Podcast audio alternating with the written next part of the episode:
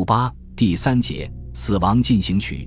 一九四四年九月，西南太平洋的战局更趋紧张，美海军各路主力陆续向菲律宾附近海域集结，日军的潜艇也在这一海域进行了广泛的交战。一些军事家预测，一场大规模的海战将要在菲律宾海域爆发。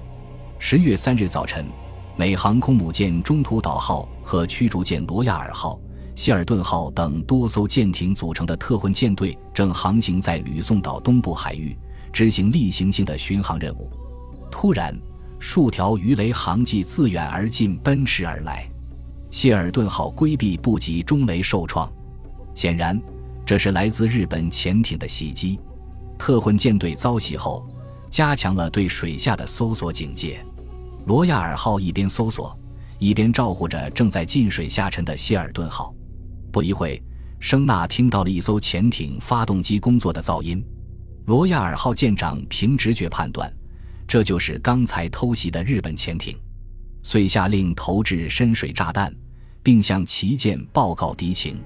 几分钟后，两架鱼雷机从中途岛号起飞，并迅速发现了前航的潜艇。飞机一面将目标位置通报就近的罗亚尔号，一面自行反潜攻击，但未取得战果。十三时十分，罗亚尔号根据飞机指示的位置，声呐很快捕捉到了目标。舰长下令用舰首次卫星火箭深弹对其攻击，并继续与潜艇保持声呐接触。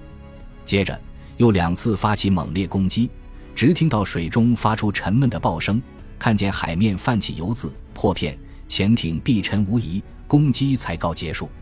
正当罗亚尔官兵欢庆胜利的时候。指挥部传来了美海军久经沙场、战绩卓著的潜艇老将海狼号失踪的消息。最近多方寻找，音讯全无。战后调查得知，当初攻击希尔顿号的是日本潜艇，但狡猾的偷袭者实施鱼雷攻击后迅速撤离，安全返航。而在附近航行的海狼号却成了替死鬼，攻潜中放走了敌目标，击中了自己潜艇。这是海战史上的最大误会和奇闻。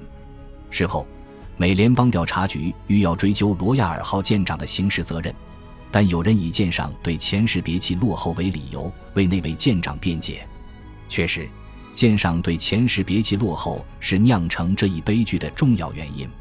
改进水下识别器直到现在仍是各国研究和探索的重要项目。一九四四年六月十九日上午八时许。美潜艇“大青花鱼号”从潜望镜中意外地发现了一件令人垂涎欲滴的猎物——引人注目的日本海军的新型装甲航空母舰“大风号”。大风号是小泽的旗舰，是日本海军新建造的大型航空母舰，其标准排水量为三万两千吨，舰长二百五十三米，宽二十八米，约载一百架飞机。在建造中。日本船舶工程师汲取了太平洋海战中的教训，为对付美国海军俯冲轰炸机的致命攻击，首次采用了一百毫米厚的飞行装甲板，它能够经受五百公斤航空炸弹的轰击。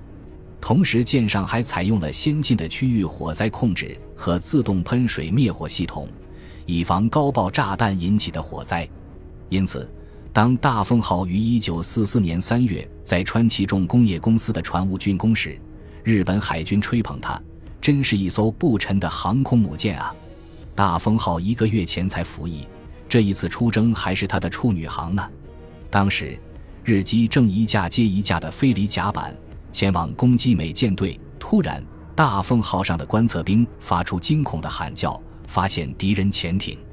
只见一架潜望镜在汹涌的海面上划开人字形浪，向大风号逼近，并不失时机地采用大扇面射击角度，连连发射了六条鱼雷，然后迅速下潜。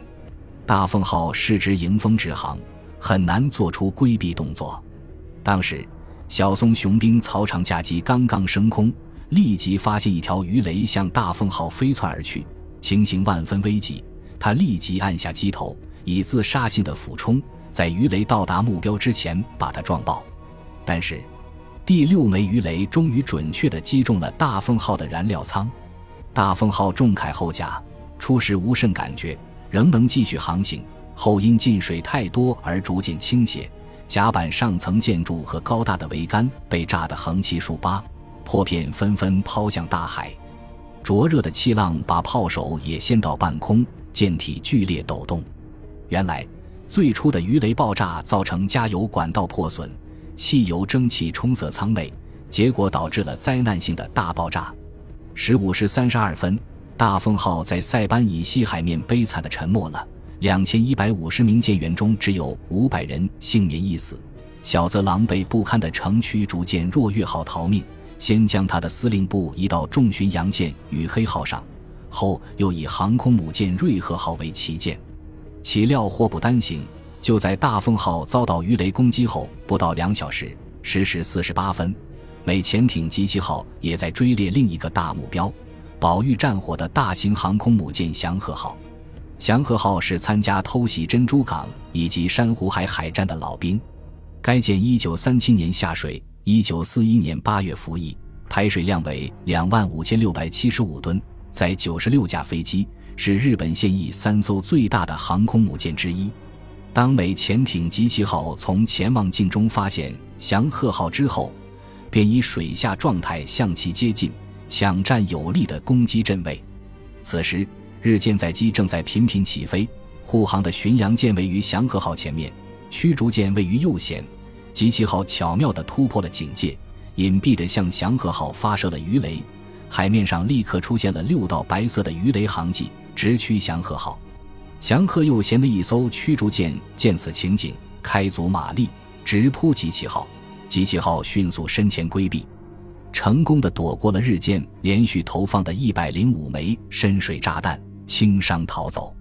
祥和号接连被三条鱼雷命中，巨爆声此起彼伏，大火向四处蔓延，舱室淹没，舰首部开始沉入水中。不久，海水涌到了飞行甲板，水通过舰首部飞机升降机舱口流进飞机库，祥和号失去稳定性。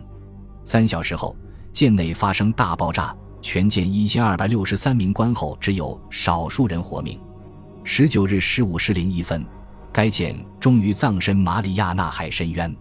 最后，当战争延至一九四五年初，德意法西斯的败局已定，日本帝国主义也四面楚歌，他在太平洋的交通运输线已被切断。这时，美国政府为防止日军加害美军战俘。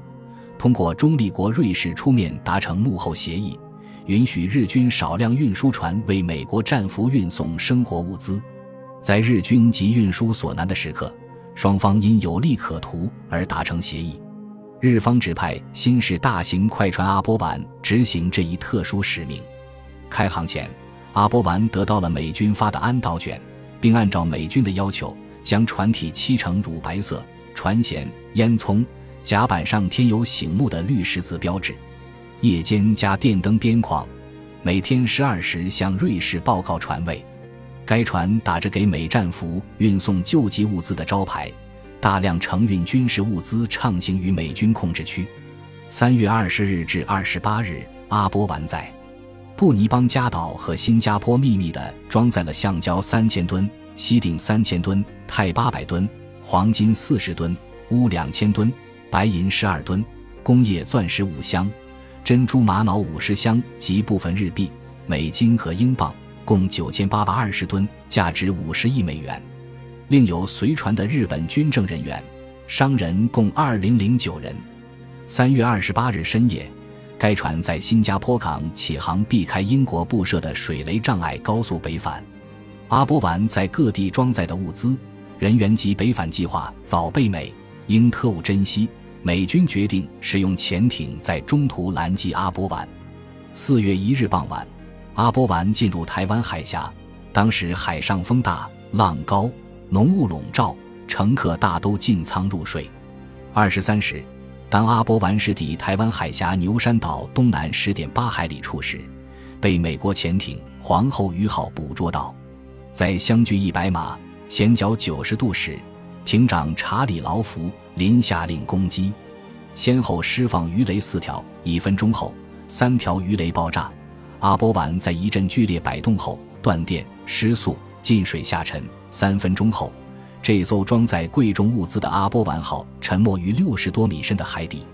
查理·劳弗林见攻击奏效，即驾艇上浮。黑夜中，见海面漂浮物甚多，偶尔听到微弱的呼救声。于是万般无奈中，日本海军决定不顾一切与盟军决一死战。于是自杀攻击战术顷刻间就弥漫在太平洋上。一位日本老舰队司令远望着特攻机队的影子，心中阵阵作痛。这位老舰队司令就是当时的首相铃木贯太郎。铃木大将在纵观了接近失败战局之后，对把有前途的青年推上自杀的道路一事，是否从无法忍耐的心境中摆脱出来了呢？对此实难断言。但是值得一提的一件事是，在冲绳岛激战中的一天，他把海军司令部的参谋们召到自己的官协，在商谈结束之际，他强调说：“全然没有生还希望的用兵，在严格意义上很难说是作战。”日本海军用兵的惯例是将九死中求一生作为限度，关于这一点应予以考虑。早在中日战争时，铃木曾任日本海军突进威海卫的水雷艇艇长。日俄战争时，他已经成为一名勇敢的、颇有声望的驱逐舰队司令了。